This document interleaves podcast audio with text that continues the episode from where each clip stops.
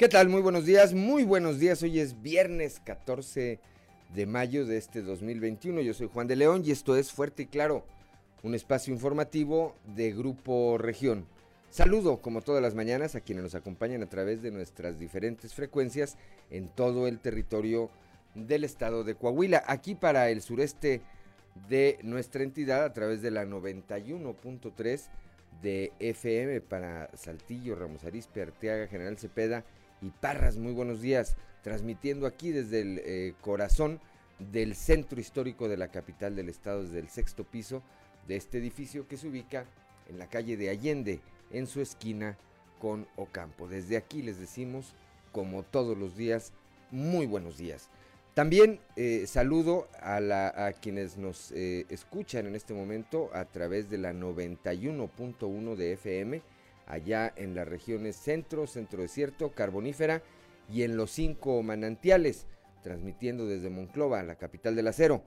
Para la región laguna de Coahuila y de Durango, a través de la 103.5 de FM, transmitiendo desde Torreón, desde la Perla, desde la Perla de la Laguna. Y para la región norte de Coahuila y el sur de Texas, por la 97.9 de FM, transmitiendo desde Piedras Negras, desde Piedras Negras, eh, Coahuila. Un saludo, buenos días. También, eh, como todas las mañanas, agradezco la atención de quienes nos acompañan a través de las redes sociales por nuestras diferentes páginas de Facebook aquí en Grupo Región. Hoy hay información, hay mucha información y estos son los titulares de hoy.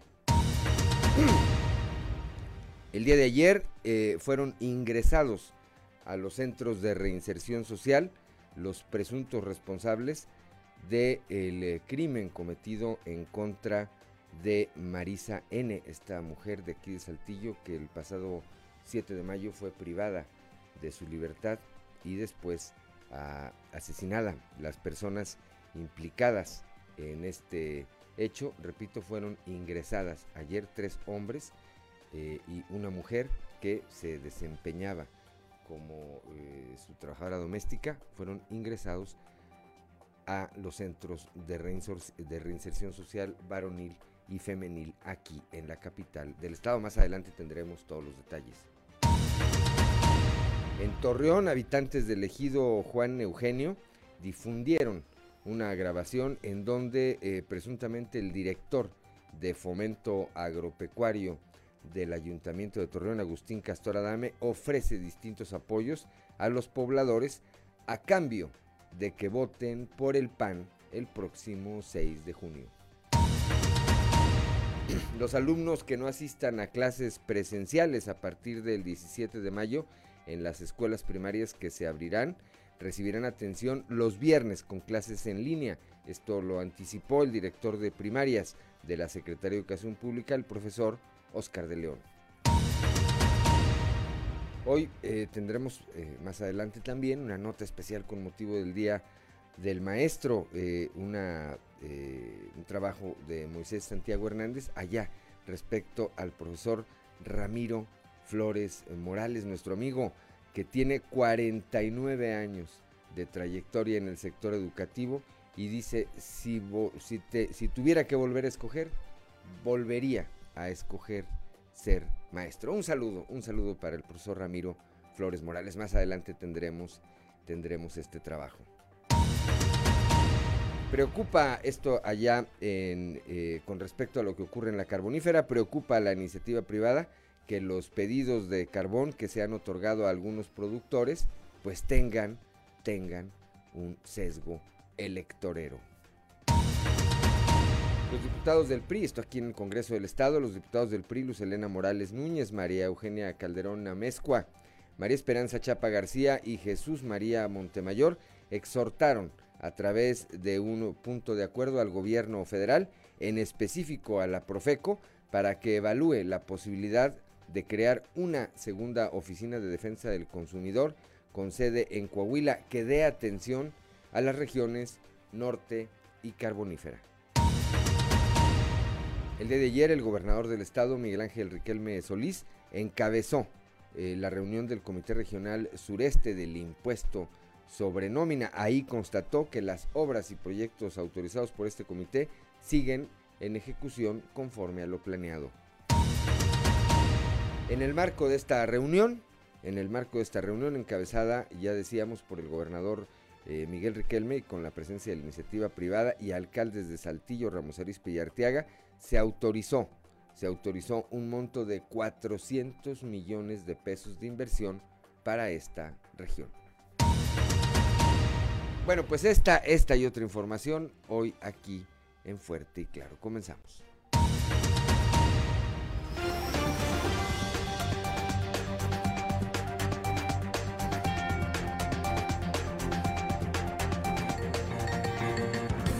Esto es Fuerte y Claro. Transmitiendo para todo Coahuila. Fuerte y Claro. Las noticias como son. Con Claudio Linda Morán y Juan de León.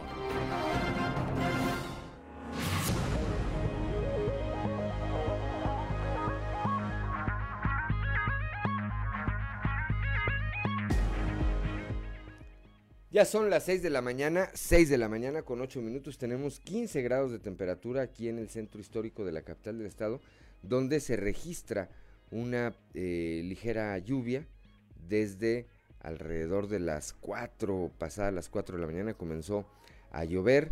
Eh, repito, es una ligera, es una ligera lluvia. En eso se ha mantenido. El llamado pues es a conducir con precaución quienes lo hagan en las eh, vialidades de mayor tránsito, así como en las carreteras que confluyen con esta ciudad capital. Repito, 15 grados la temperatura en Saltillo, 19 grados en Monclova, 19 en Piedras Negras, Torreón con 20 grados, General Cepeda 14, Arteaga 15 grados, Musquis 19, Sabinas eh, y San Juan de Sabinas con 19 grados, así como San Buenaventura, Cuatro Ciénegas 18 grados, Parras de la Fuente 16 grados y Ramos Arispe 16 grados. Vamos eh, rápidamente con Angélica Acosta a conocer los detalles del pronóstico del tiempo.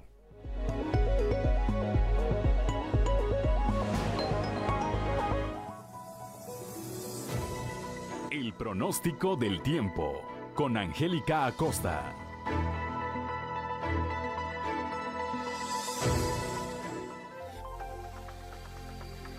¿Qué tal amigos? ¿Cómo están? Muy buenos días. Qué gusto me da saludarte. Ya es viernes, inicio de fin de semana. Mi nombre es Angélica Costa y yo ya estoy lista para darte los detalles del clima. Pone atención. Saltillo, máxima de 21 grados, mínima de 16. Durante el día vamos a tener bastante solecito, va a estar agradable, disfruta tu día. Y por la noche vamos a tener un cielo principalmente claro. La posibilidad de precipitación 40% durante el día y también por la noche. Excelente, nos vamos a Monclova, temperatura cálida para este viernes, 27 grados como máxima mínima de 21. Durante el día vamos a tener un cielo parcialmente soleadito, se va a sentir cálido y por la noche un cielo principalmente claro. La posibilidad de precipitación ahí para Monclova es de 40%, excelente. Torreón, Coahuila, temperatura cálida 32 grados como máxima para este bonito viernes, mínima de 22 durante el día, principalmente soleado, por la noche principalmente claro. Se va a sentir cálido durante el día, cálido también por la noche, 4% la posibilidad de chubasco ahí para Torreón. Excelente. Nos vamos ahora a Piedras Negras, 29 grados como máxima mínima de 21. Durante el día principalmente nubladito, sin embargo se va a sentir cálido. Por la noche principalmente nublado, de igual manera se va a sentir cálido. Y la posibilidad de precipitación, 25% ahí para Piedras Negras. Excelente. Para todos nuestros amigos que tienen vuelta para Monterrey, baja un poquito el termómetro, ¿verdad? A lo que estamos acostumbrados allá en Monterrey. 21 grados se espera como máxima para este bonito viernes. Mínima de 21. Fíjate, durante el día periodo de nubes y sol vamos a tener, eh, pues va a estar agradable, ¿ok? Por la noche áreas de nubosidad se va a sentir cálido durante el día, cálido por la noche y la posibilidad de precipitación 40% ahí para Monterrey. Recuerda, el pronóstico del tiempo es impredecible, puede cambiar en cualquier momento y por supuesto podemos rebasar, ¿verdad? Las temperaturas máximas o mínimas que se designan. Así que bueno, pues este es un pronóstico y pues bueno, cuídate mucho, ahí están los detalles del clima y que tengas un excelente excelente fin de semana. Buenos días. El pronóstico del tiempo con Angélica Acosta.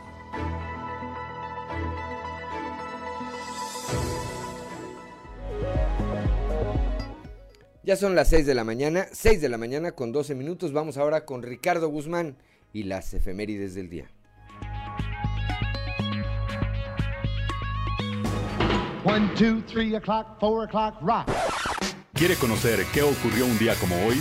Estas son las efemérides con Ricardo Guzmán.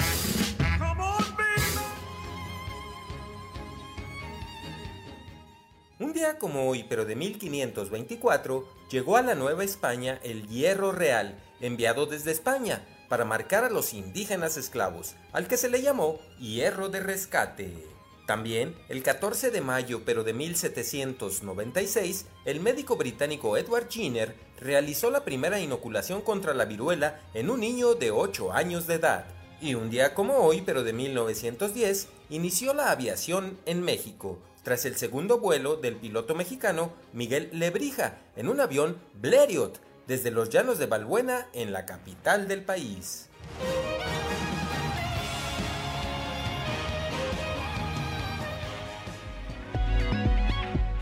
Son las 6 de la mañana, 6 de la mañana con 13 minutos, que no se le haga tarde, vamos al santoral del día de hoy. Hoy se festejan, hoy 14 de mayo, quienes llevan por nombre Bonifacio, Justa, Justina o Enedina. Pues el único Bonifacio que me acuerdo es de Bonifacio Núñez, el que fue árbitro muchos años. Este, pero bueno, pues debe haber muchos más. Y a todos los que a quienes lleven eh, alguno de estos nombres o tengan algo particularmente que celebrar este viernes 14 de mayo, bueno, pues háganlo y háganlo con las debidas con las debidas precauciones por eh, supuesto. Son las 6 de la mañana con 14 minutos, hora de ir al mundo de los deportes con Noé Santoyo. Quítale la parte esa donde dice que perdió el América. Pues ¿cómo que perdió el América? No se crean. Vamos con, con Noé Santoyo.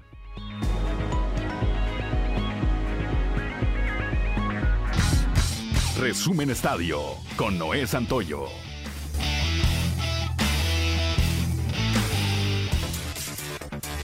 Azul fue derrotado en el estadio Nemesio 10 ante Toluca dos goles por uno. Pero esto no fue lo único que dejó molesto a la máquina, sino también el arbitraje de Marco Antonio Ortiz en el estadio Nemesio 10, ya que en el seno de la máquina se piensa que el silbante fue localista y tendencioso, y por ello se analizará ingresar un recurso de inconformidad ante la comisión de árbitros el día de hoy. La directiva y cuerpo técnico de la máquina han manifestado que analizarán el video del partido completo, especialmente a aquellas jugadas polémicas como el penal sobre Rubén Zambuesa, mismo que no fue revisado en el bar, o el posible penalti a favor de Cruz Azul que no se señaló y que tampoco fue visto por Ortiz nuevamente con el videoarbitraje, tras una acción en la que Orbelín Pineda fue derribado dentro del área escarlata. También con un pequeño toque de polémica, los rojinegros del Atlas lograron el triunfo en la ida de los cuartos de final al vencer un gol por cero al Puebla en el Estadio Jalisco. Así los tapatíos han dado un paso hacia la semifinal del Guardianes 2021. Un posible fuera de lugar le dio el triunfo a los rojinegros en casa ante la franja y para acceder a la siguiente ronda el equipo de Diego Coca necesitará ganar o empatar con cualquier marcador y hasta perder por diferencia de un gol, marcando en el Estadio Cuauhtémoc. El día de hoy continúa la actividad de los cuartos de final en sus partidos de ida. A las 19 horas Pachuca recibe a las Águilas del América. Dos horas más tarde Santos Laguna en el Estadio Corona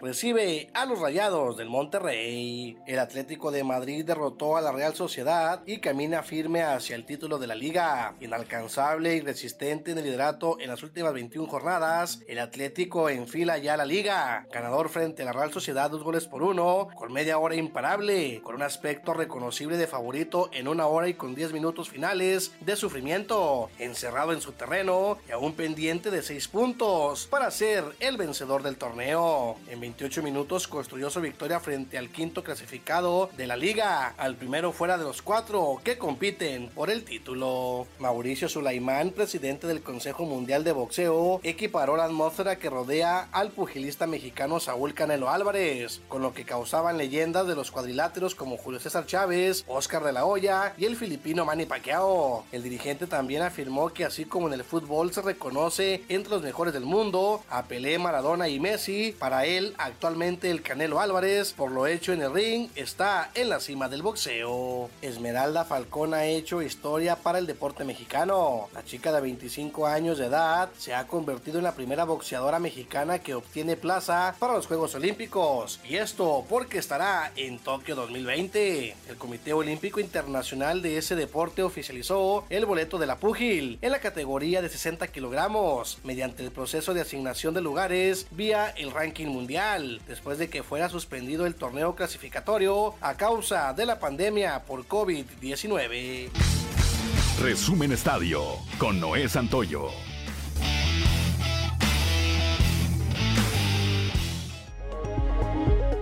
Bueno, si usted se perdió la sección deportiva del día de ayer, pues ya le escuchó de nueva cuenta. Es, son cosas que pasan aquí en la radio. Cuando hace uno eh, programas en vivo son errores que ocurren. Vamos ahora sí, ¿no? Todavía no, todavía no. Ahorita regresando vamos a, la sección deportiva del día de hoy. Por lo pronto, por lo pronto le platicamos, por lo pronto le platicamos cuál es la paridad con la que inicia eh, el día de hoy operaciones, el peso dólar, el tipo de cambio promedio del dólar en México es de un dólar por 19.94 pesos.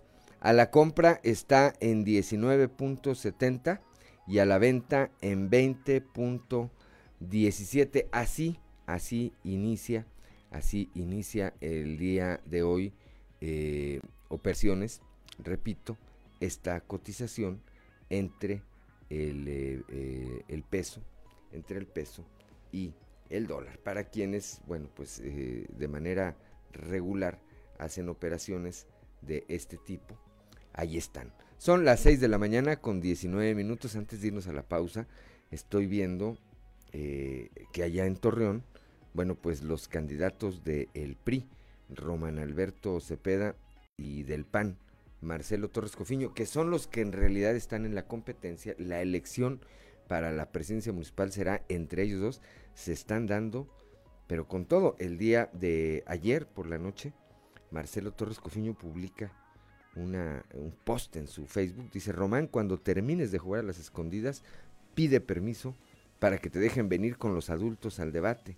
Acá tengo propuestas reales para los torreonenses, porque Torreón merece más. Bueno, pues así, en esta última, lo que queda, este último tramo de la campaña, seguramente va a subir la intensidad del discurso.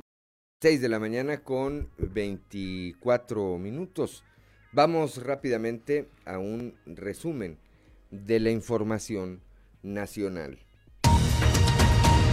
La Fiscalía General de la República suma 450 indagatorias por delitos electorales en 2021. Morena es el partido que acumula un mayor número de denuncias. Eh, la FEPADE la FEDE es ahora la Fiscalía Especializada en Delitos Electorales de la Fiscalía General de la República. Ha iniciado 450 carpetas de investigación en 2021 por presuntos ilícitos relacionados con el actual proceso electoral. De todos ellos, solo ha revelado avances y confirmado las acusaciones en contra de los candidatos de Movimiento Ciudadano eh, y del PRI al gobierno de Nuevo León, el caso de Samuel García y de Adrián de la Garza. Una nueva especie, una nueva especie de dinosaurio llamado Tlatolopus galorum fue identificada por paleontólogos del Instituto Nacional de Antropología e Historia y de la UNAM, de la Universidad Nacional Autónoma de México. Se trata de un colosal dinosaurio herbívoro de hace 72 o 73 millones de años que murió en lo que debió ser un cuerpo de agua eh, copioso en sedimentos, por lo que su cuerpo quedó rápidamente cubierto por la tierra y pudo preservarse a lo largo de las eras. El hallazgo deriva de un proyecto iniciado en 2013 con el descubrimiento de una cola articulada de adrosaurio en General Cepeda, Coahuila. Esto lo informó este jueves la Secretaría de Cultura. La recuperación de 80% del cráneo posibilitó su identificación como género y especie inéditos. Es el primer eh, eh, eh, es la primera especie de este tipo reportada en nuestro país. Golpean para educar a 63% de los niños, exigen prohibirlo. El 63% de niños menores de 14 años han sufrido agresiones como parte de su crianza en casa, por lo que las ONGs pidieron prohibir estas prácticas. Reabrirá Cinemex después de tres meses, el 26 de mayo, Cinemex reabrirá reabrirá 153 complejos de 335 que tiene en el país, luego de que dejara de operar por el impacto económico de la pandemia. Un apagón se registró el día de ayer eh, por la tarde en Ciudad Juárez debido a una falla en una subestación eléctrica de la Comisión Federal de Electricidad, dependencia que hasta las primeras horas de la noche de ayer había restablecido en 66% el servicio. El líder de la CTM en eh, Guanajuato acusó, acusó eh, que este conflicto laboral en la planta de General Motors pues es derivado del intervencionismo de Estados Unidos y Canadá en México. A pesar de que la plataforma de vacunación para mujeres embarazadas arroja folios eh, aunque se afirme que no se está en etapa de gestación, la Secretaría de Salud desmintió que la vacunación contra el COVID-19 esté abierta a todas las mujeres mayores de 18 años. La crisis sanitaria, las crisis sanitaria y económica acentuaron el exceso de oferta de oficinas, sin embargo, ante el regreso a la normalidad, los empresarios del sector realizan reconversiones de sus oficinas a espacios de usos mixtos y flexibles para salir de esta crisis. Esto lo advierten directivos de Colliers de la Ciudad de México, Monterrey, Guadalajara y Querétaro, adaptando edificios inicialmente destinados a oficinas a espacios de usos mixtos, escuelas, vivienda, hoteles de negocios, entre otros. 6 de la mañana, 6 de la mañana con 28 minutos y hasta aquí, hasta aquí la información nacional. Vamos ahora, vamos ahora a un recorrido, rápidamente, un recorrido informativo por el estado. Comenzamos aquí en Sureste con nuestro compañero Christopher Vanegas, que ayer estuvo, ayer estuvo presente ahí en el Centro de Reinserción Social para Varones, aquí en la capital del estado, al momento en que fueron ingresados al centro eh, varonil tres de los presuntos responsables de eh, la privación ilegal de la libertad y posterior muerte de la señora Marisa N. Christopher, muy buenos días. Las personas implicadas en la privación ilegal de la libertad y el homicidio de Marisa N., quien fue encontrada muerta en el ejido Puerto México, en Galeana, Nuevo León, tras tener reporte de desaparición desde el pasado 7 de mayo, fueron ingresadas a los centros penitenciarios varonil y femenil, respectivamente, siendo tres hombres y una mujer, quien se dice era la empleada doméstica de la víctima, los que quedaron internados en espera de que inicie su proceso legal. Los detenidos fueron identificados como Abel, Brian y Edgar N., quienes poco después de las 4 de la tarde fueron ingresados al centro penitenciario varonil de Saltillo, posterior a que se giró una orden de aprehensión en su contra por el delito de privación ilegal de la libertad y homicidio. Además, la mujer quien sería la empleada doméstica de la víctima, Karen N., también fue detenida e ingresada al centro penitenciario femenil de Saltillo por los mismos delitos que sus supuestos cómplices. De acuerdo con el avance en las investigaciones que se llevan hasta el momento por elementos de la Fiscalía General del Estado, sería el pasado 7 de mayo cuando se habría citado a la víctima en una cabaña de su propiedad para realizar una transacción en renta del espacio. Sin embargo, los captores aprovecharon ese momento para privarla de la libertad con intenciones de robo. No obstante, la agredieron físicamente y presuntamente con un arma punzocortante, quitándole la vida. Por tal motivo, estas cuatro personas fueron detenidas por estar implicadas en estos hechos. Sin embargo, se habla que son cinco las personas involucradas, de acuerdo a declaraciones previas de la Fiscalía General del Estado. Así que la audiencia inicial en contra de estas cuatro personas se realizará durante el transcurso de este viernes, en donde el Ministerio Público les dará a conocer los delitos por los cuales serán procesados y buscarán vincularlos a proceso para continuar con el proceso legal en su contra. Para Grupo Región informó Christopher Vanegas.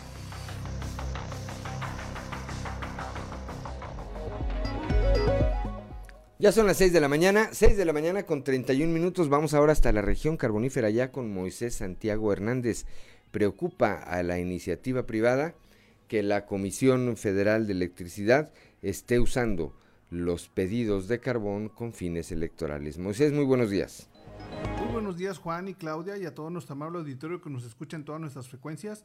En la información que tenemos para hoy, efectivamente preocupa la iniciativa privada que los supuestos pedidos de carbón que se han otorgado a algunos productores de la carbonífera sean con fines electoreros.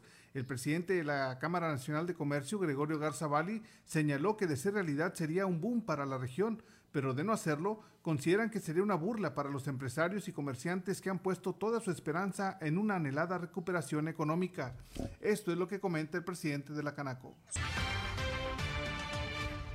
Si se concretan estos pedidos, sería un superboom económico. Es un pedido siempre anhelado por todos los carboneros y por la región, ¿verdad? Que sabemos que pues ese pedido pertenecía a otra empresa del norte del estado y en dado caso de darse aquí a, empresarios de la región, sería un boom. Pero si no se da, pues sería una burla total y una decepción para todos los comercios económicamente hablando y las personas y las instituciones que luchamos por la, pues por la diversificación económica e invitamos empresas grandes a, a, seguir invirtiendo aquí, pues con estas decisiones, en dado caso de no darse, pues se tomaría como cierta burla, ¿no? Que es lo que nos, nos preocupa. Eh, y ustedes saben que un empresario grande pues siempre apela a la seriedad de cualquier negocio, cualquier comercio que se va a iniciar.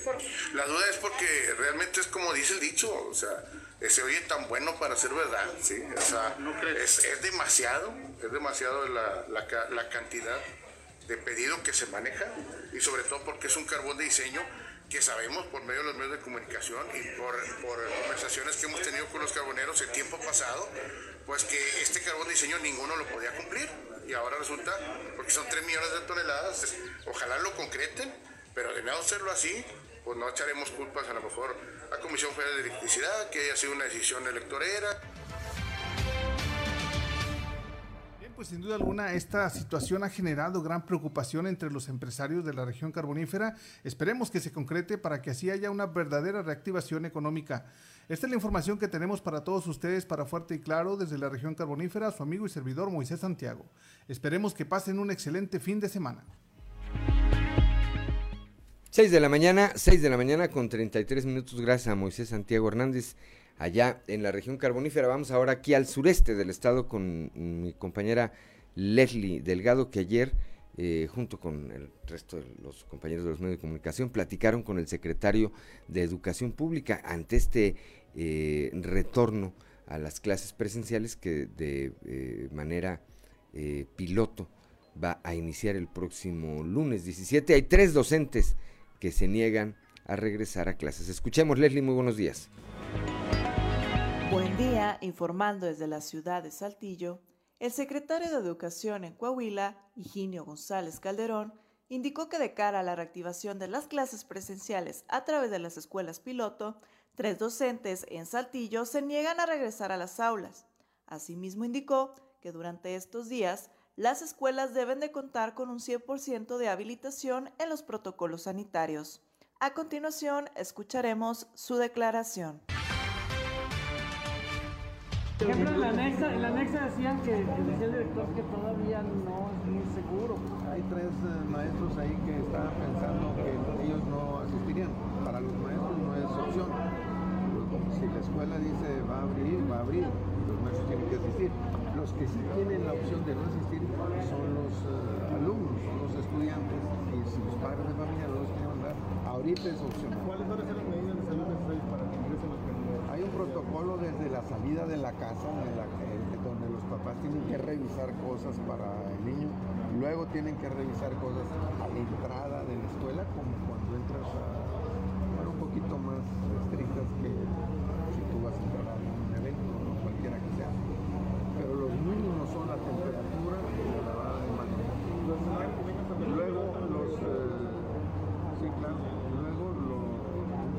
para entrar al salón de clase y para Agradezco la intervención y deseo que tengan un excelente fin de semana. 6 de la mañana con 35 minutos. Gracias a Leslie Delgado. Vamos ahora al norte de nuestra entidad, allá con Norma Ramírez desde Piedras Negras. Bueno, siguen los robos a las escuelas allá en la región norte. Eh, Norma, muy buenos días. Muy buenos días. Claudia Juan, esta es la información desde la zona norte del estado de Coahuila. Ladrones robaron y ocasionaron daños en escuela primaria sección 123 ubicada en la zona centro. Se espera que se acuda a formalizar la denuncia por parte de las autoridades educativas para iniciar así con las investigaciones que refiere y dio hacia conocer Alejandro de León Mendoza, coordinador de la unidad masiva de la Procuraduría eh, de Justicia en la zona norte. Ya son casi 80 instituciones educativas durante los 14 meses de pandemia que han sufrido robos en el interior, así lo declaró. Así es, el día de ayer se toma conocimiento por parte del elemento de, la, de la Agencia de Investigación Criminal de un robo a lo que es una escuela, este, por lo que eh, se traslada a dicho lugar y se determina que eh, en esta escuela se ocasionaron daños, así como se robaron varios objetos, por lo cual se inicia lo que es la de investigación correspondiente para el esclarecimiento de estos hechos. Hasta este momento este, se espera que acudan lo que son las, las, personas correspondientes a fin de presentar su denuncia eh, respectiva y en su momento es para la identificación de la o las personas que hayan cometido este hecho. Para Fuerte y Claro, Norma Ramírez. Gracias, Norma Ramírez. Vamos ahora al centro de, la región centro de nuestro estado, ya con Guadalupe Pérez. Van a participar 15 escuelas de la región centro en este programa piloto con el que habrá retorno a las clases presenciales. Guadalupe, muy buenos días. Muy buenos días, saludos desde la región centro. Tenemos entrevista con el subdirector de servicios educativos, Félix Rodríguez, quien nos habla de este plan piloto para el retorno a las aulas. Van a participar en esta región 15 escuelas. Mira, por indicaciones del gobierno del Estado, de la Secretaría de Educación Pública y en coordinación con el sindicato de las sesiones 5 y 38, el día de hoy se llevó a cabo la capacitación a los 14 planteles de aquí a esta región. Y el número 15 que es de la Madrid también ya se capacitó con respecto a, los protocolos de salud que habrán de seguir en cada una de las escuelas con el propósito de que estén bien los alumnos, los maestros y los padres de familia. Esa capacitación este, fue para el personal docente, administrativo y manual, jefes de sector y supervisores de esos este, 14 planteles educativos. Es importante decirte también que cada uno de los planteles debe tener un comité de salud conformado por padres de familia y maestros. Esos, esos, esos comités conformados por padres de familia va a ser capacitado el miércoles a las 10 de la mañana en, las instalaciones de la sesión 38. Pues, es un promedio de 10, de 10 personas, entre ellos 7 padres de familia. Bueno, pues ahí da los detalles eh, precisamente el profesor Rodríguez, quien, bueno, en este sentido precisa, participan Monclova, Castaño, Ciudad Frontera, La Madrid, San Buenaventura y Escobedo en este plan piloto y por supuesto la próxima semana se estarán analizando aquellas solicitudes que están pendientes, pues hay interés de otros planteles educativos de participar en este proyecto. Saludos desde la región centro, excelente viernes para Grupo Región Informa, Guadalupe Pérez. Ya son las 6 de la mañana, 6 de la mañana con 40 minutos. Esto es Fuerte y Claro, yo soy Juan de León. Son las 6 de la mañana, 6 de la mañana con 44 minutos. Soy Juan de León y estamos aquí en Fuerte, en Fuerte y Claro. Continuando con la información, vamos a la portada del día de hoy de nuestro periódico Capital, que en su nota principal, pues destaca esto de lo que eh, nos platicaba ya hace unos momentos nuestro compañero Christopher eh, Vanegas al Cerezo. ingresaron el día de ayer al Cerezo a cuatro de los presuntos responsables de el, eh, la privación eh, ilegal de su libertad y posterior muerte de la señora Marisa N. También, más adelante, en un momento más, vamos a estar platicando con Víctor Barrón el día de ayer, allá en el municipio de Torreón.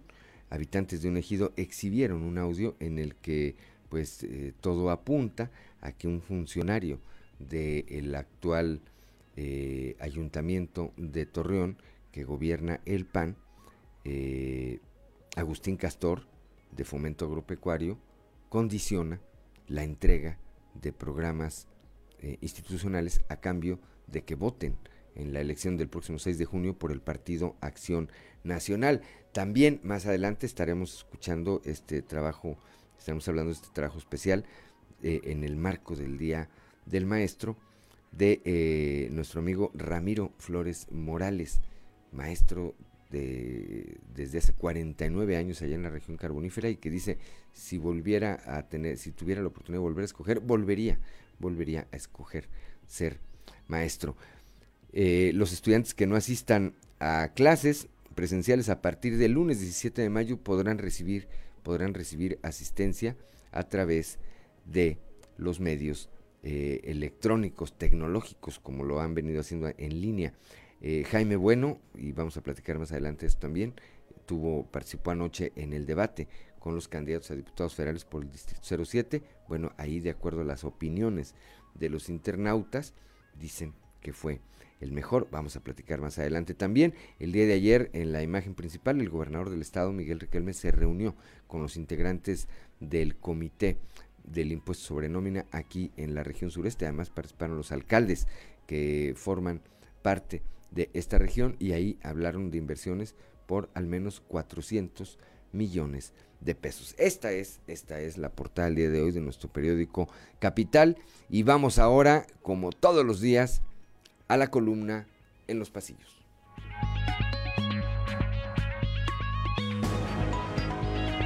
Muy buenos días, saludos desde...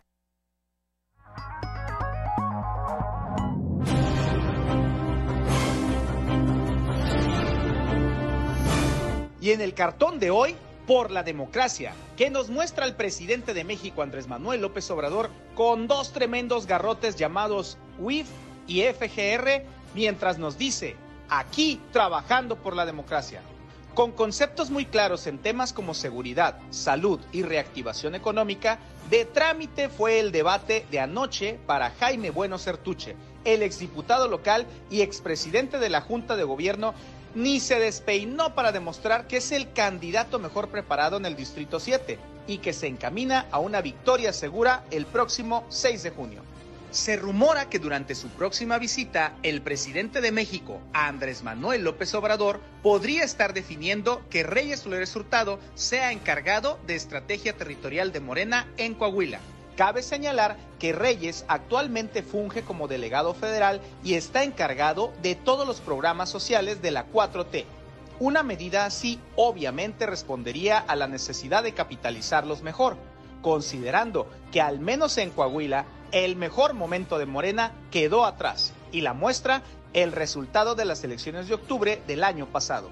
Con la resolución del reciente crimen de una mujer originaria de Saltillo, la que se apuntó otro punto a favor fue la Fiscalía General del Estado de Gerardo Márquez, que coordinada con las autoridades de Nuevo León lograron la captura de los responsables y que ayer ingresaron al cerezo.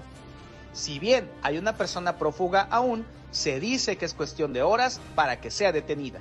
En temas electorales, a los que les dicen ahora los sexto sentido son a Luis Fernando Salazar, Lenín Pérez y Emilio de Hoyos, por aquello de que, como en la película, son los únicos que parecen no darse cuenta que están muertos. Electoralmente hablando, por supuesto.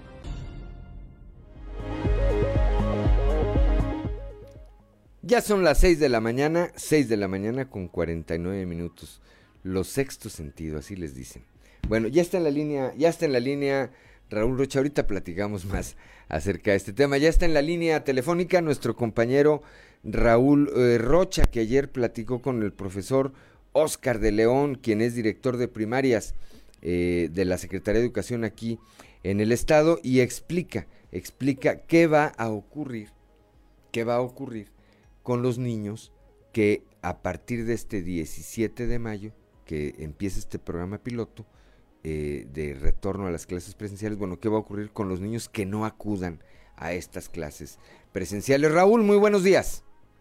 Hola, ¿qué tal, Juan? Buenos días. Así es, ya platicamos con Oscar de León, el director de primarias en la Secretaría de Educación Pública en Coahuila, y habla de estos eh, pues puntos más finos que se puede decir, porque si ya sabemos a lo mejor mucha información en global, pero en particular hay otra que a lo mejor este, mucha gente no está enterada y de hecho hay reuniones con los padres de familia de estas escuelas que van a abrir ya la próxima semana, el próximo lunes, en el estado, para hablar de particularidades. En este caso, entre ellas está la de los niños donde pues no vayan a la escuela por alguna situación, a lo mejor el papá no quiere que vayan a la escuela y aquí nos dice Oscar León qué va a pasar con ellos.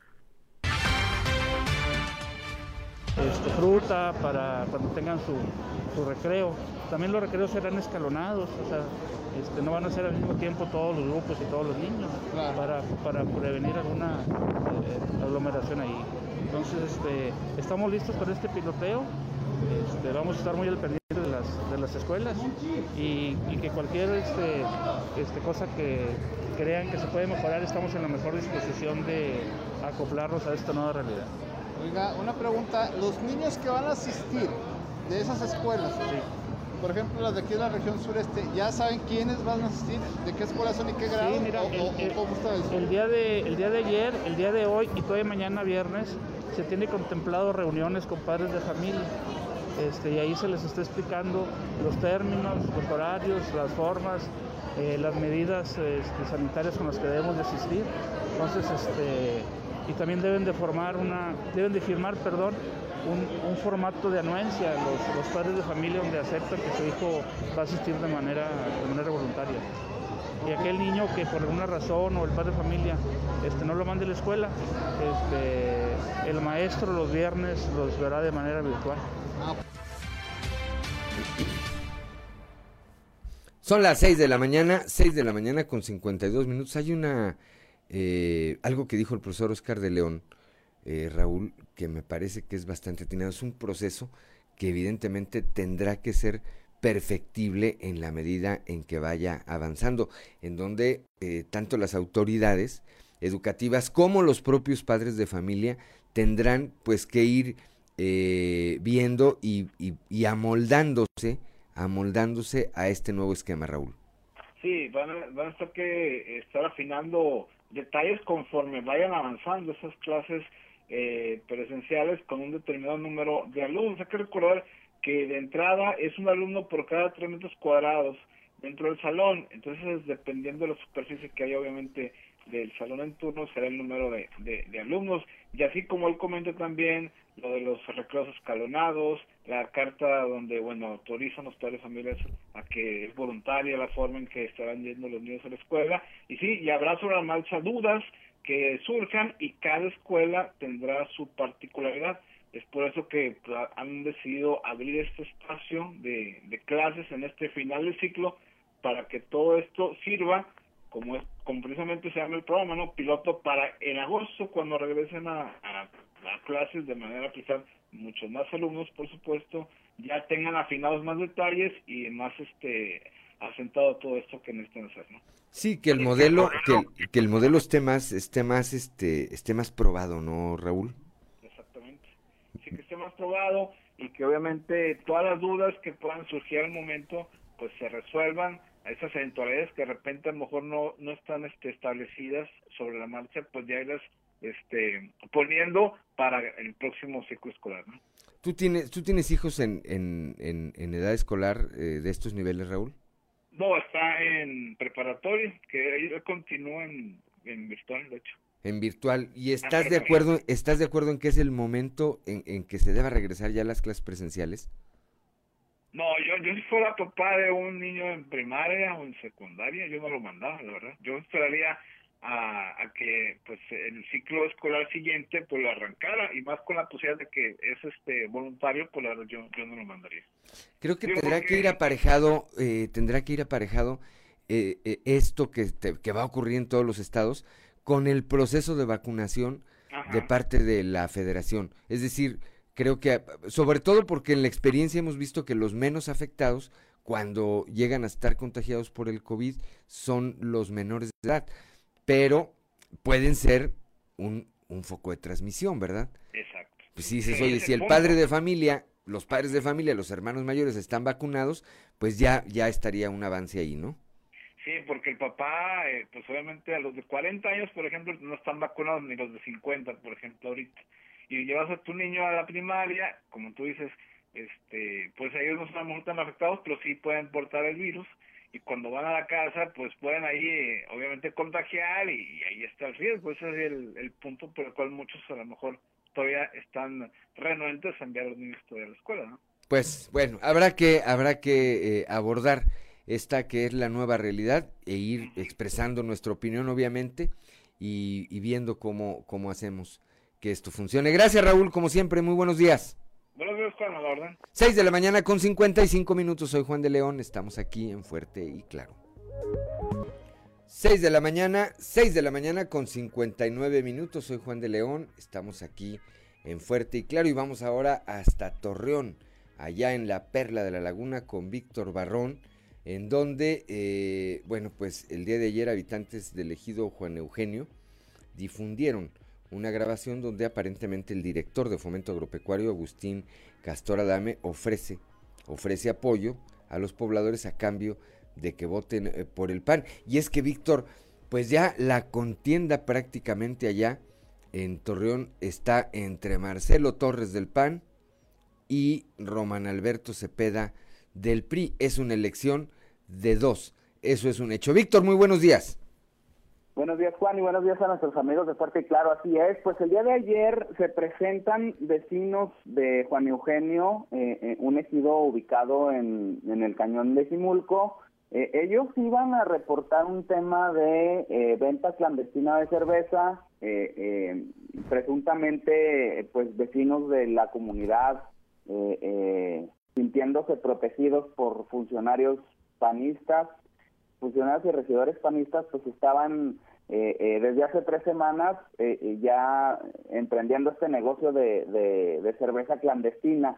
En ese contexto es como se revela o, se da a conocer este audio en el que Agustín Castorena, Agustín Castor Adame, el director de fomento económico, de fomento agropecuario de Torreón, está pues supuestamente hablando de apoyos y que vienen más y todo esto a cambio de que, de que le den el apoyo al PAN. Vamos a escuchar parte de, de, esta conversación que, eh, según narran los, los habitantes de Juan Eugenio, se trató de una reunión el 17 de abril allá en aquel ejido y se repartieron más de 100 apoyos. Vamos a escuchar. Esto es el inicio, como les digo, la nueva era. Hace ocho días leche, hoy viene huevo, dentro de ocho días, si Dios lo permite, vamos a traer la despensa y luego ya después lo de la, tarjeta. Eh, agradecerles, ponerles a su disposición nuevamente.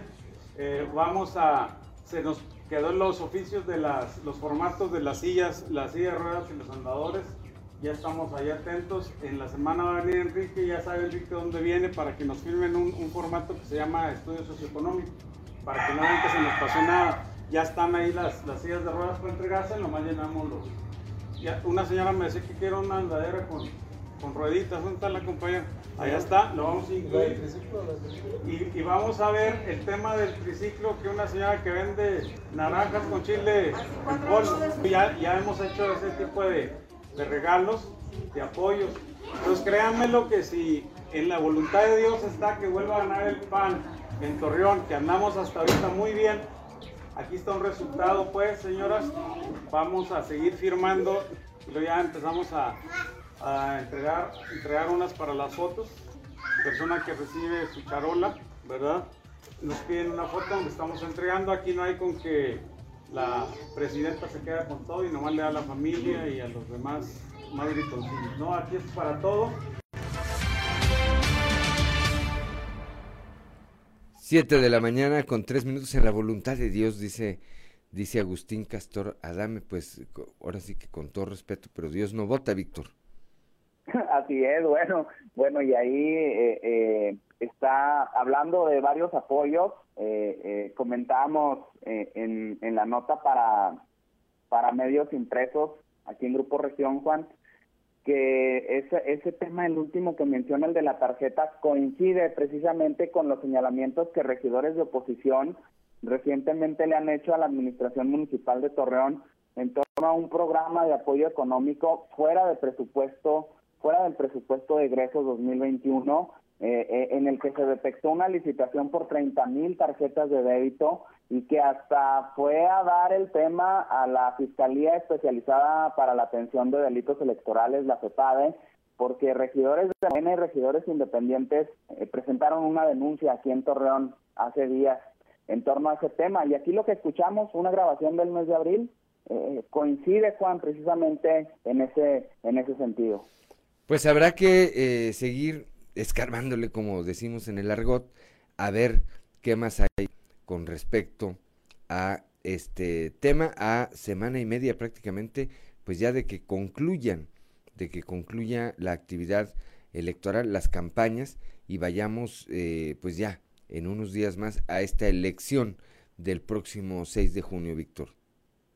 Así es, eh, eh, sobre todo en el aspecto de, lo, que tiene que decir el alcalde interino Sergio Lara en torno a esta situación. Ayer, eh, eh, pues los vecinos acudieron y, y, pues continuaron con el tema del proceso de, denunciar ese delito. Lo, lo, que señalan, Juan, es que en, en los ejidos, allá como Juan Eugenio, el, permiso que otorga el ayuntamiento para la venta de cerveza es al comisariado ejidal los fondos que se reúnen por esa ventas para apoyos eh, eh, del centro de salud, de la escuela, de apoyos sociales de gente que tiene eh, bajos recursos, y de pronto aparece esta venta alterna, clandestina, de gente amparada por el PAN, y el, uno de estas de estas personas que, que encabezan esta venta ilegal es parte de quien se escucha en el diálogo en ese audio que se difundió con el director de Fomento Agropecuario de Torreón. Así que es, es, es una, una cuestión que, que conecta distintos hechos ilegales y que finalmente viene a dar a esto que, pues presuntamente, Juan, vendría a ser un delito electoral. Pues a seguirle, a seguirle buscando, Víctor, a seguirle buscando y seguiremos en contacto. Que tengas un excelente viernes allá en Torreón, en la Perla Laguna. Muchas gracias. Igual a ti y a todos nuestros escuchas. Un excelente fin de semana. Pásenla bien. Gracias a Víctor Barrón. Son las 7 de la mañana, 7 de la mañana con 6 minutos. ¿Sigue lloviendo? Ya no, ya dejó de llover aquí, eh, por lo menos en el eh, centro histórico de la capital del estado ya no llueve. Ya no llueve hasta a esta hora. Aún así, aún así, maneje con precaución porque parte del pavimento quedó eh, pues húmedo, eh, quedó mojado y esto en, en, esas condiciones siempre es más fácil, es más fácil tener un percance.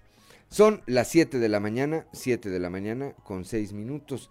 Vamos ahora a escuchar este trabajo especial, esta entrevista de eh, Moisés Santiago Hernández con nuestro amigo el profesor Ramiro Flores Morales. 49 años de trayectoria en el sector educativo. Dice el profesor Ramiro que si volviera a tener la oportunidad de escoger, volvería a escoger ser maestro, aunque ha ejercido otras funciones. Eh, de todas ellas, ser docente es la que más le complace. Escuchemos. Profesor Ramiro Flores Morales. Eh, Yo desde 1972 que egresé de la Benemérita Escuela Normal del Estado de Coahuila hasta la fecha, hasta este 2021, llevo 49 años ininterrumpidos de labores frente a grupo, frente eh, coordinando los trabajos de los muchachos. Eh, ahorita aquí en preparatoria Bachilleres del Norte, donde el contacto diario con los muchachos es, algo que me apasiona de una manera este, mucho, mucho, muy superlativo, porque ellos son los que te motivan, son los que te hacen sentir jóvenes, son los que te enseñan a vivir la onda de ellos, la moda de ellos, la música, el chateo, todo lo que te hace sentir no viejo, te hace sentir siempre vigente, joven, entre comillas, para estar al nivel de ellos. Y pues bueno, son muchas las experiencias que he tenido a lo largo de mi carrera magisterial. En lo personal, yo tengo pues eh, varios títulos, pero el que me llena de orgullo y el que me gusta que me distingan y me llamen es profesor, así, profesora secas, es lo que eh, es mi vocación, mi verdadera vocación de la docencia. Me han dado de político, de diputado, de servidor público, de cronista, de historiador, de investigador, pero no, no. Lo que me, a mí me nutre mi espíritu, mi alma, es estar con los muchachos, con mis huertos, como yo les digo, y pues bueno, e, esa es mi pasión. Si, si yo volviera a nacer y me dieran a dar otra vez la oportunidad de, de elegir una carrera, sin duda, sin pensarlo, escogería ser profesor.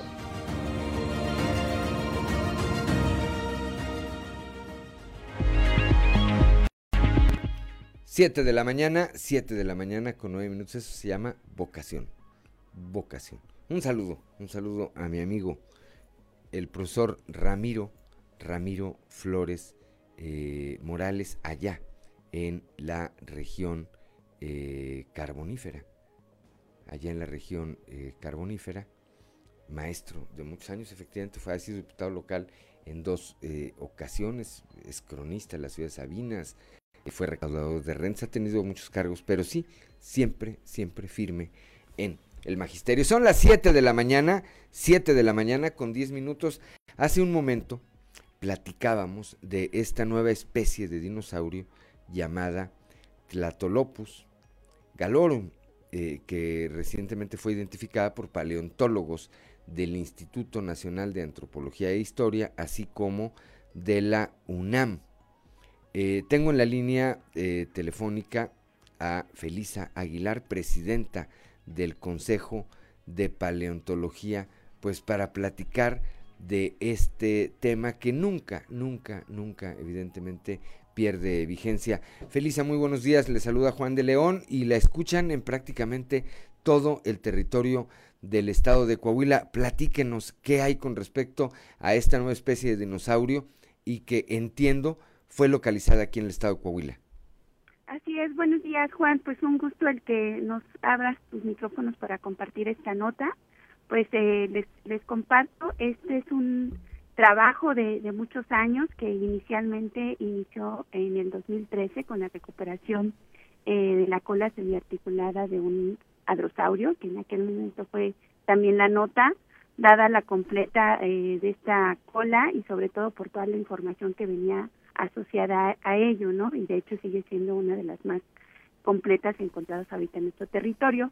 Pero justo dentro de ese proceso eh, de excavación, pues encontraron más elementos que en, aquel entonces, pues como siempre se maneja en, una excavación, cada miembro del equipo puede eh, tratar de, y de proponer qué posibles elementos tenemos ahí representados y alguno de ellos, en este caso José López Espinosa, él comentaba, ahí está el cráneo y pues nosotros estábamos todavía incrédulos, ¿no?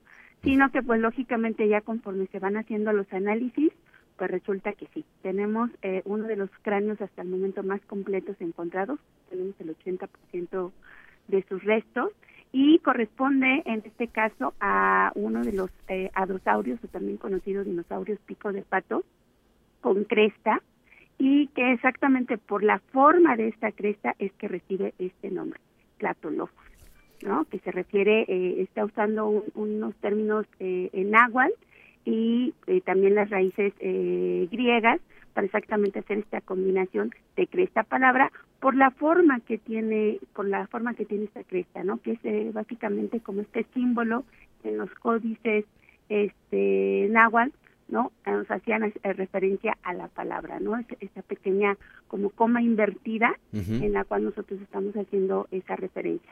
Y por otro lado, este, pues también eh, dado este trabajo, porque no, muchas veces la gente piensa que inmediatamente después de extraer los materiales ya está todo listo para, para montarse, para estudiarse, pues no es así. Cuando nosotros lo recuperamos, todavía está, este, pues ahora sí que cubierto por parte de ese, de ese sedimento que permitió no conservarse a, a lo largo de los millones de años, pues hay que prepararse. Y lógicamente, entre más finos son, son los materiales, pues las técnicas de intervención son mucho más lentas eh, e incluso requiere pues de tener su tiempo para exactamente no afectar estos elementos. Y pues hoy en día tenemos este este este cráneo, ¿no? Que también eh, eh, el, la especie Galoru, estamos haciendo ese reconocimiento de la manera en cómo llegamos a esto, ¿no? Por un lado, dedicada a, a Jesús Garzarocha, que en paz descanse, eh, quien en su momento fue quien eh, enlazó a, a, José López Espinosa en Coahuila para que pudiéramos hacer la, la, inspección a la localidad y con ello plantear el equipo de trabajo y por supuesto pues a José López Espinosa y toda su familia, pues eso es el LORU, ¿no? Por todo este trabajo, ¿no? Porque también esto implicó eh, pues una paciencia, eh, todo un equipo de trabajo y pues hoy tenemos estos resultados. ¿Fue localizado en el municipio General Cepeda, Felisa? Así es. No, General Cepeda sigue siendo a, al momento el, el, sitio que nos está aportando eso. No quiere decir que sea el único. Todavía nos falta más por conocer del territorio coahuilense. Pero es uno de los eh, de los lugares donde más donde más eh, evidencias y, y bueno eh, han encontrado. Por otra parte, de acuerdo a todo este procedimiento que nos platica eh, Felisa, ¿cuánto tiempo pasará antes de que podamos ver, pues no sé, una imagen, una fotografía, una escultura de cómo era este, este, este dinosaurio? Pues mira, eh, en el artículo y de hecho ya también eh, lo que acompaña la, la, nota que salió en, en por parte del, del, del INA y en otros eh, medios de comunicación, hay dos propuestas de reconstrucción. En este caso, eh, la primera cercana, dado que pues queríamos que se acompañara en el artículo, fue a través de la de la imagen, ¿no? A través de dos dibujos, en este caso con dos de los paleoartistas más reconocidos en este tipo de, de dinosaurios, ¿no? Que son los que están especializados para para estas reconstrucciones en este grupo, que por una vez el, el mexicano Marco Antonio Pineda y por otro lado eh, el español Luis Luis Rey. Eh, ya a nivel de 3D, a nivel eh, ya de saber la talla como era, ¿no? Pues creo que todavía nos faltará un poco, eh, pero pues no, no duren, les estaremos compartiendo estas notas, ¿no? Pero por mientras ustedes pueden tener una imagen de esa posible apariencia de Clatonopus talor.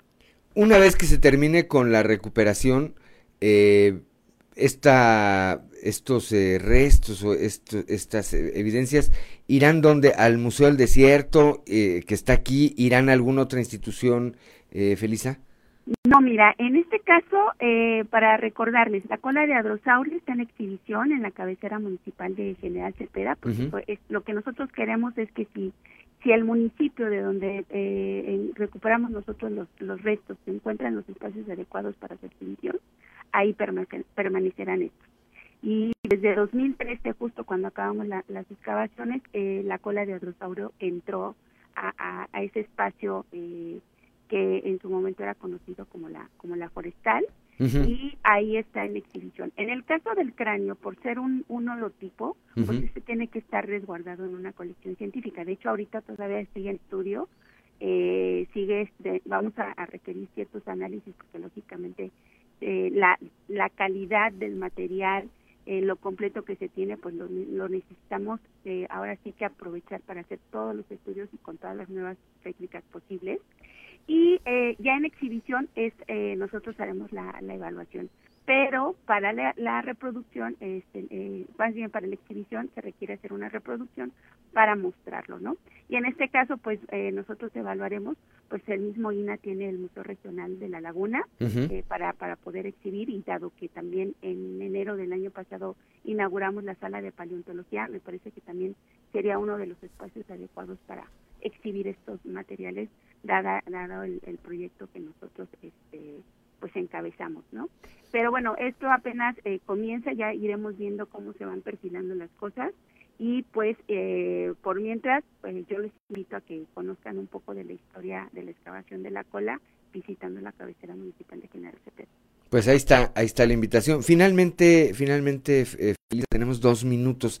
¿Cuál es? Aquí hay mucha gente, eh, aquí en el, en el estado, particularmente en el sureste, que es muy dada a salir a explorar y buscar eh, este tipo de evidencias. ¿Cuál es el llamado que hacen ustedes a quienes en algún momento dado eh, pues eh, tengan la oportunidad de encontrar alguna evidencia que nos pueda llevar a, a conocer más la historia de los dinosaurios?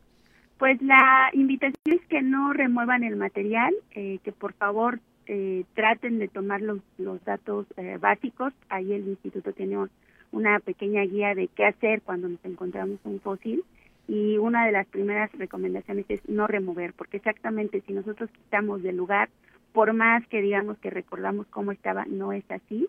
Y si esto hubiera pasado cuando se nos reportó eh, estas vértebras que afloraban, posiblemente no hubiéramos tenido la oportunidad de encontrar el cráneo.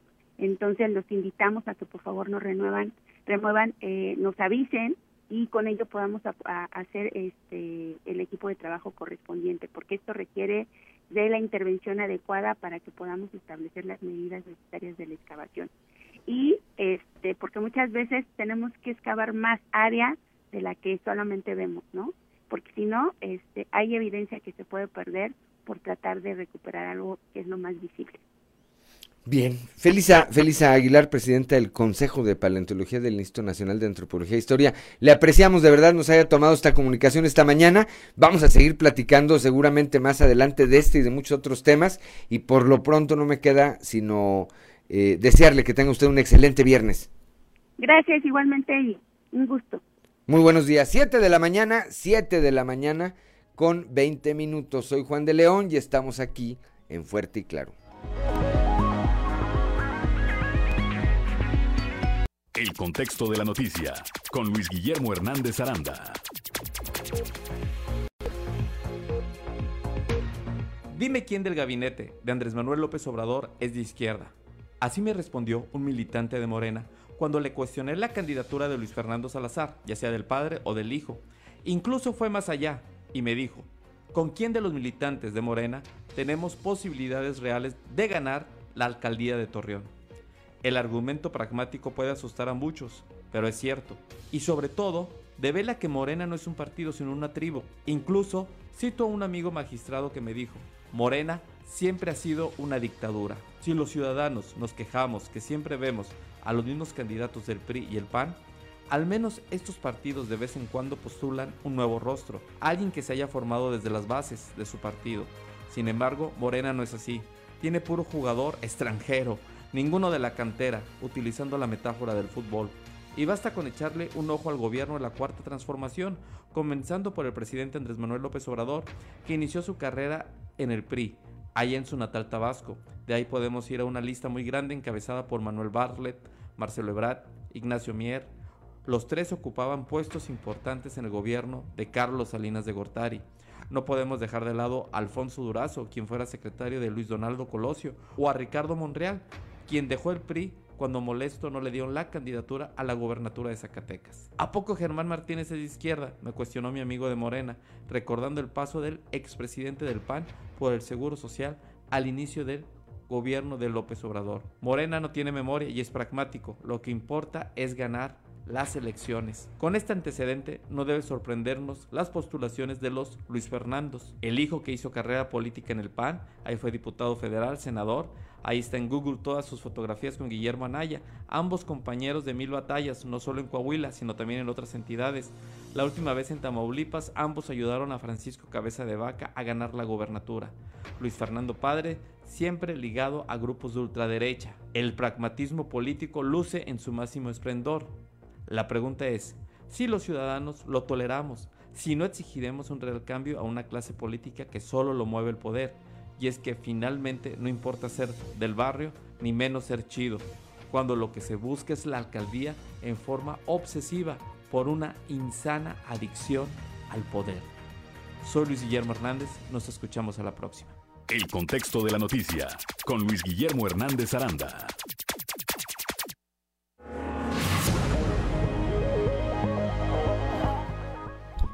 Ya son las 7 de la mañana, 7 de la mañana con 27 minutos. Y como todos los viernes, como todos los viernes, para terror de los políticos, guitarra en mano y eh, sudadera de la Universidad Nacional Autónoma de México. Goya. Voy a preguntar algo, espero que no se enojen como el otro día que pregunté por los zaraperos. Ah. ¿Todavía juegan los Pumas en la primera división? Mira, pues yo no me llevo así contigo.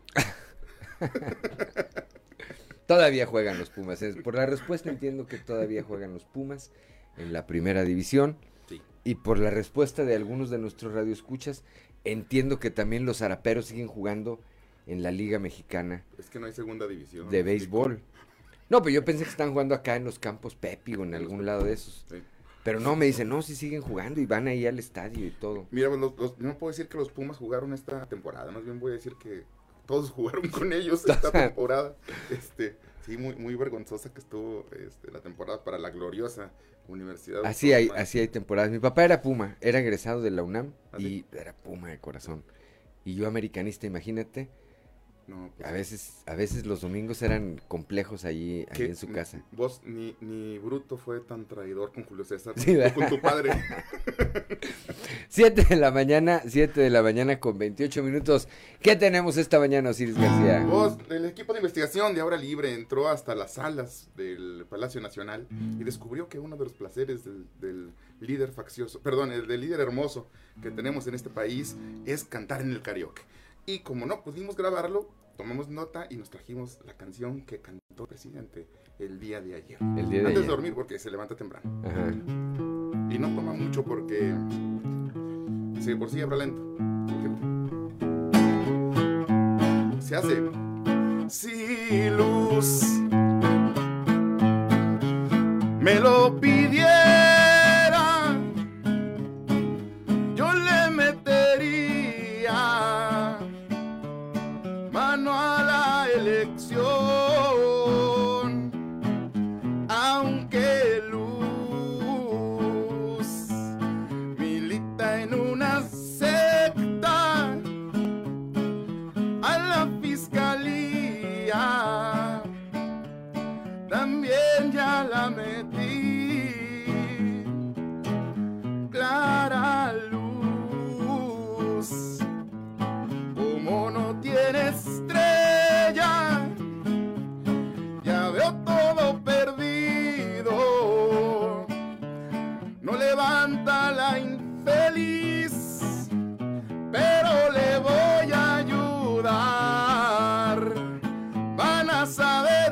saber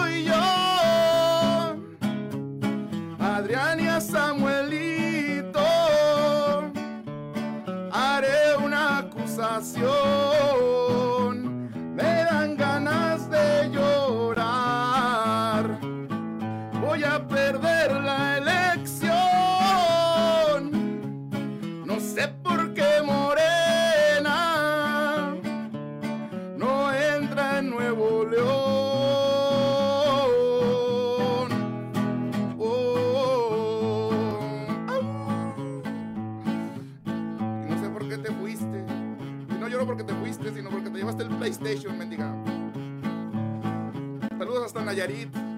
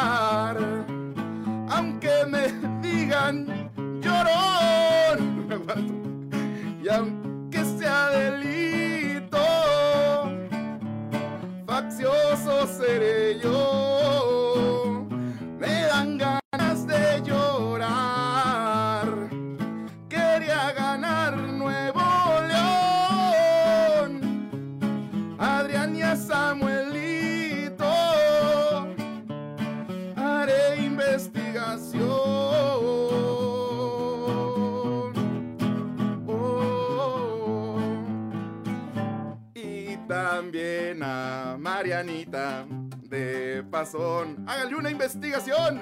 Mándale a la Fiscalía Anticorrupción. Intégrale un carpetón. Ponte nuevo, ponte león, ponte nuevo, nuevo león.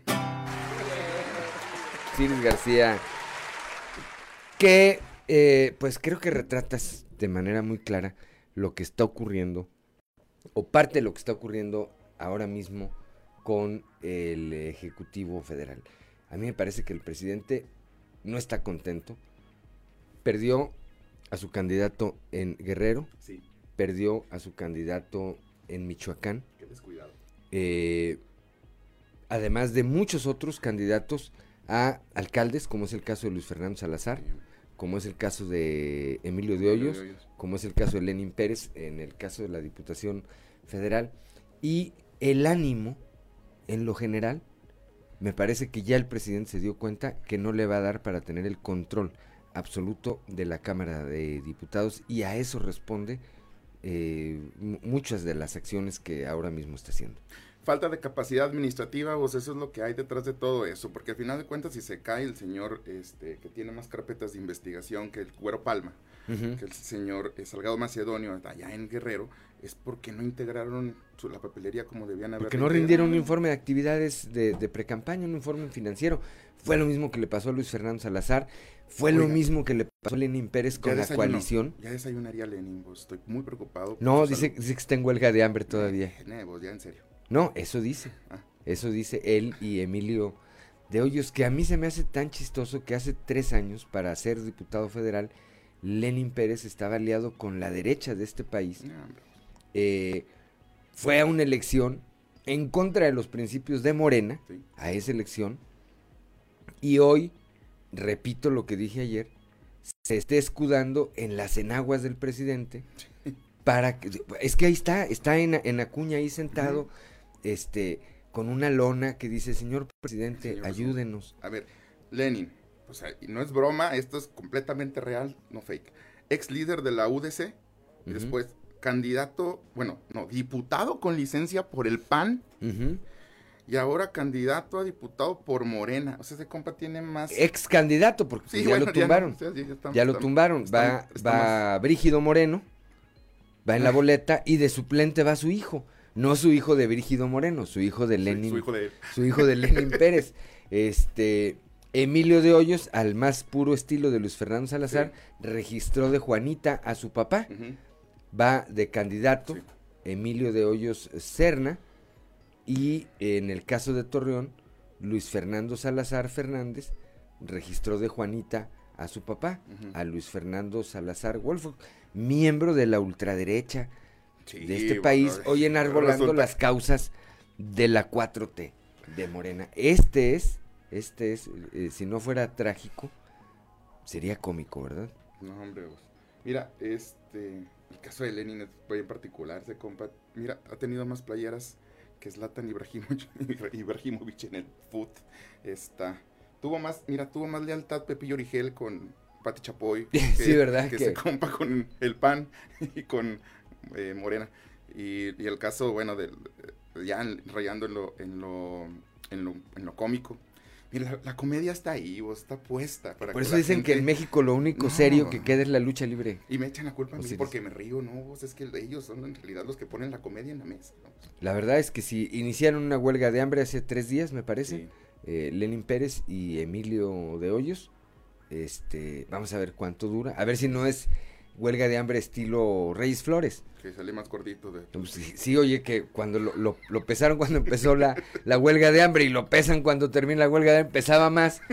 sí, ¿qué, qué pasó? Ya cuando empezaron a revisar al- eh, unas cámaras que estaban ahí eh, urbanas, pues resulta que en la noche siempre le llevaban ahí eh, como algo, ¿verdad? Un pollito frito. Un lonche. Sí, le echaban lonche como quiera vos. No como a Total mí, que, no me este. Pero bueno, e- esas son las circunstancias. Rápidamente, tenemos tres minutos, este, Osiris. Yo veo hoy, un a una semana y media, dos semanas de que vayamos a la elección, Sí. creo que la competencia, no creo, afirmo, la competencia electoral en Torreón es de dos. Es Marcelo Torres Cofiño Totalmente. contra Román Alberto Cepeda y se están empezando a dar bien duro. Con Tocho, Ticho y Tacho. Y ellos ya lo entendieron como tal. Marcelo lo entendió, lo entendió perfectamente al inicio de la elección, en realidad, a pesar de que el compa incorpora a Memo Anaya, termina por encumbrarse porque es un buen perfil, pero se equivocó, según mi punto de vista. Pero si te fijas, personas, ahora sí que, como a las novias, como a las novias cuando están casados, ya no lo saca, ¿eh? Ya, No. ya no lo trae ahí en No, público. Ya lo, lo puso ahí, creo que le compró una consola de esas de Creo que fue videojuegos. también una recti- Y ahí lo tiene, lo tiene guardado. Y eso le ha, le ha permitido a Marcelo mejorar su campaña. Sí, y eh, como bien lo dices vos, ahora es una elección de dos y ah, lo, lo más paradójico es que eh, este anda eh, el señor Luis Fernando Salazar ahí corriendo por las vías. "Vi- Voten por mi papá, por Los favor". sexto sentido les dicen ahora Sí. a, a- a- a este Luis Fernando, a Lenin y a Emilio de ellos, porque dicen que son los únicos que no se han dado que están muertos, que, se- que no se han dado cuenta que están muertos, electoralmente hablando, aclarando. Sí, sí, no, más muertos que Sí. Valentín Elizalde ya vos. Pero lo más paradójico de todo es que le va a quitar votos al candidato este, del PANI. O sea, los votos que se vayan para Luis Fernando van a ser votos que se van a ir, este, que van a ir. eh, Es decir, los votos PRI, que ¿eh? no van a, que no van para Luis Fernando, ¿van para quién? Los, los votos que saque Luis Fernando Ajá, son votos que quita. van a dejar de, de tener el PAN en El Torreón. PAN, por una parte. Y quienes una vez que se han dado cuenta que Luis Fernando no es opción, Así es. ¿por quién pueden votar? Y yo creo, yo, yo estimo que pueden votar por, por Marcelo, ¿eh? O sea, honestamente, no, no, no sé, yo creo que se va a dividir. Es que la gente de Torreón es bastante especial. No, no es como, co- como acá en Saltillo, que es Sí. una estructura bien organizada y todo. Es como el que le caiga mejor. Y, y sí se convierte en una elección de dos, pero al entrar Luis Fernando ya no es Luis Fernando el puntero, porque originalmente eso era, era el más fuerte de los candidatos de Torreón, iba a dividir los votos por ahí, eh, por eso yo decía, ahí se puede eh, colar el candidato priista, porque se van a dividir los votos en Torreón, pero ahora cambia el, el escenario y los votos, lo más, lo más paradójico es eso, que al final de cuentas Luis Fernando va a terminar trabajando para el PRI. Vamos a ver, Uh. vamos a ver, va a ser una elección eh, bastante interesante, de dos allá en Torreón, de dos en Acuña, son Sí. Georgina Cano contra Sergio Garza Castillo, ex udecista, hoy bajo las siglas del PAN, nomás para que vean cómo anda el tema de las ideologías y de las eh, congruencias, como dices tú. Son las 7 de la mañana con 40 minutos, estamos Osiris García y Juan de León, esto es Fuerte y Claro, regresamos en un momento. Son las 7 de la mañana, 7 de la mañana con 44 minutos. Continuamos aquí en Fuerte y Claro. Como todos los viernes, vamos a, a escuchar a nuestro amigo Carlos Álvarez Flores y su alerta ambiental. Alerta ambiental. Con Carlos Álvarez Flores. Muy buenos días. Continuando con el tema de la pedrera. Finalmente, la empresa mexicana subsidiaria de Metalclad, que co- había comprado el 95% de acciones de Coterín, que había sido ya la empresa de los señores Aldret, entonces crean una empresa nueva que se llama Ecosistemas Nacionales SADCB, que es la que obtiene todos los permisos una vez que se realizan ya, ahora sí, todos los estudios. ¿Y qué creen? Casualmente, el suelo, la distancia hacia los centros urbanos, eh, en fin, distancias de cuerpos de agua, en fin, casualmente la pedrera cumple con todas esas condiciones que hay para ubicar un confinamiento de residuos peligrosos. Es una cosa increíble que cuando fue seleccionado el terreno, por supuesto que no sabían, en aquel momento no se conocían las normas y, los requisitos para este, este confinamiento de residuos peligrosos. Cuando digo que es el primer confinamiento de residuos peligrosos que se pretendió instalar, me refiero a que fue después de que RIMSA, Residuos Industriales, Industriales Multiquim SASB, allá en Mina, Nuevo León, ya estaba funcionando. Y por supuesto que antes del 92, pues ¿cuál confinamiento? Simplemente era un terreno grande también de 1.300 hectáreas, el de RIMSA, que había estado iniciando, recibiendo algo de residuos, pero que tampoco conocía las normas. Por eso digo, aquel empezó sin las normas y ya estaba autorizado. Y este sería el primero que se intentó abrir una vez que se publicaron las normas. Pero ¿qué pasó? Bueno, pues entonces pasa que inicia esta guerra esta guerra económica, política, social. Y por supuesto, se inician esas falsas luchas ambientales, esas luchas falsas de personajes que se dicen ecologistas sin serlo.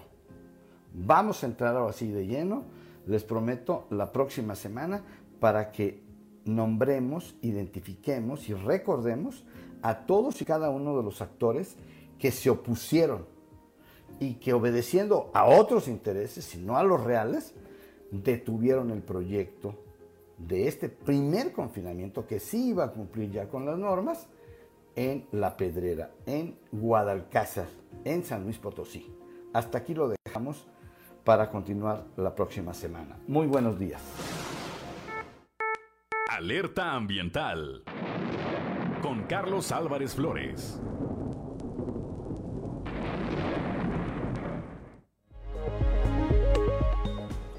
Siete de la mañana con 47, con 48 minutos ya cambió. Continuamos aquí con Osiris García. A ver, Osiris.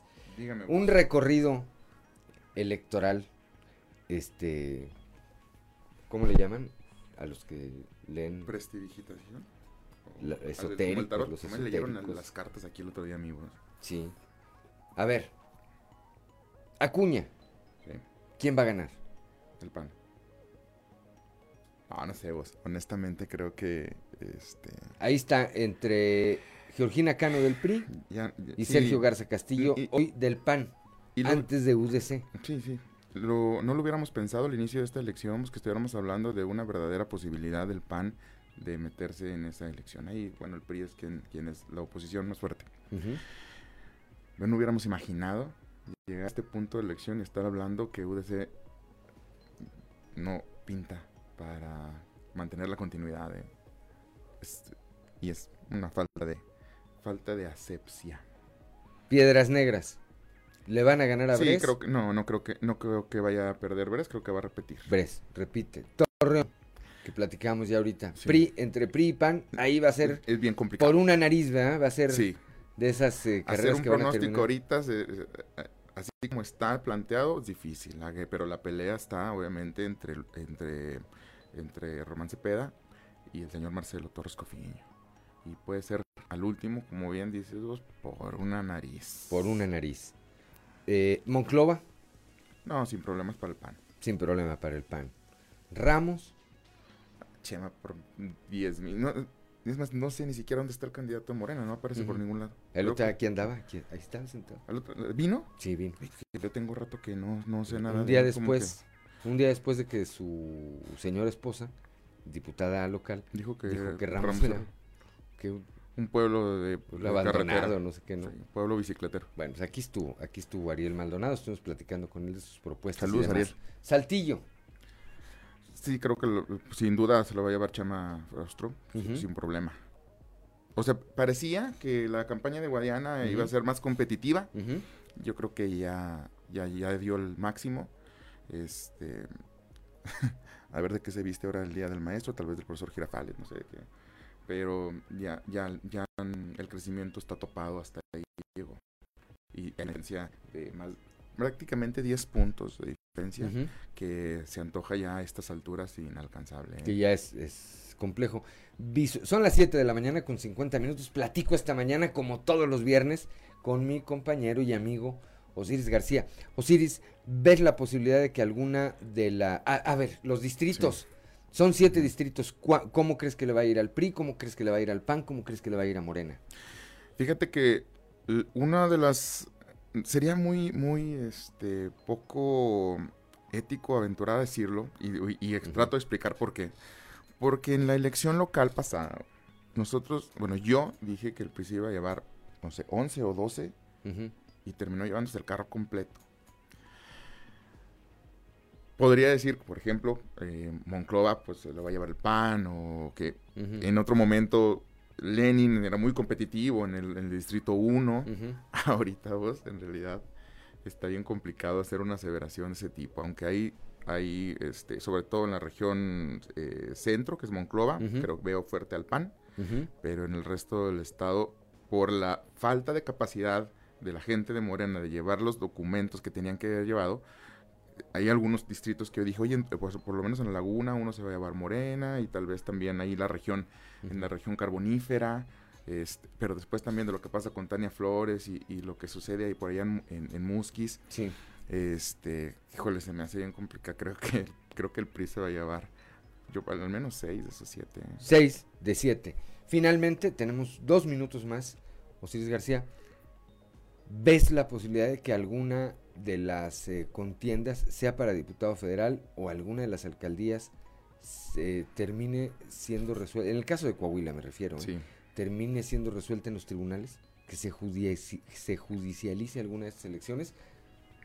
Mm, yo creo que la elección de Torreón va a ser bastante complicada. Torreón es la que más apunta, ¿verdad? Sí. Es donde puede estar más cerrada la, la votación y que evidentemente el que no resulte ganador, sea cual sea, va a tratar de, eh, pues eh, jurídicamente, obtener eh, la victoria, ¿no? Sí, sí, se ve muy peleada. Ya, eh, este, en realidad se ve muy cerrado eh, esta elección y sí, sí, es muy probable que termine en los tribunales este, peleando por ahí, por esas mínimas diferencias que puede haber al final en la votación, que creo que así va a terminar, como decíamos hace rato, por una nariz. Por una nariz. Va a ser bastante interesante, ya falta menos. Ya falta menos que cuando empezamos.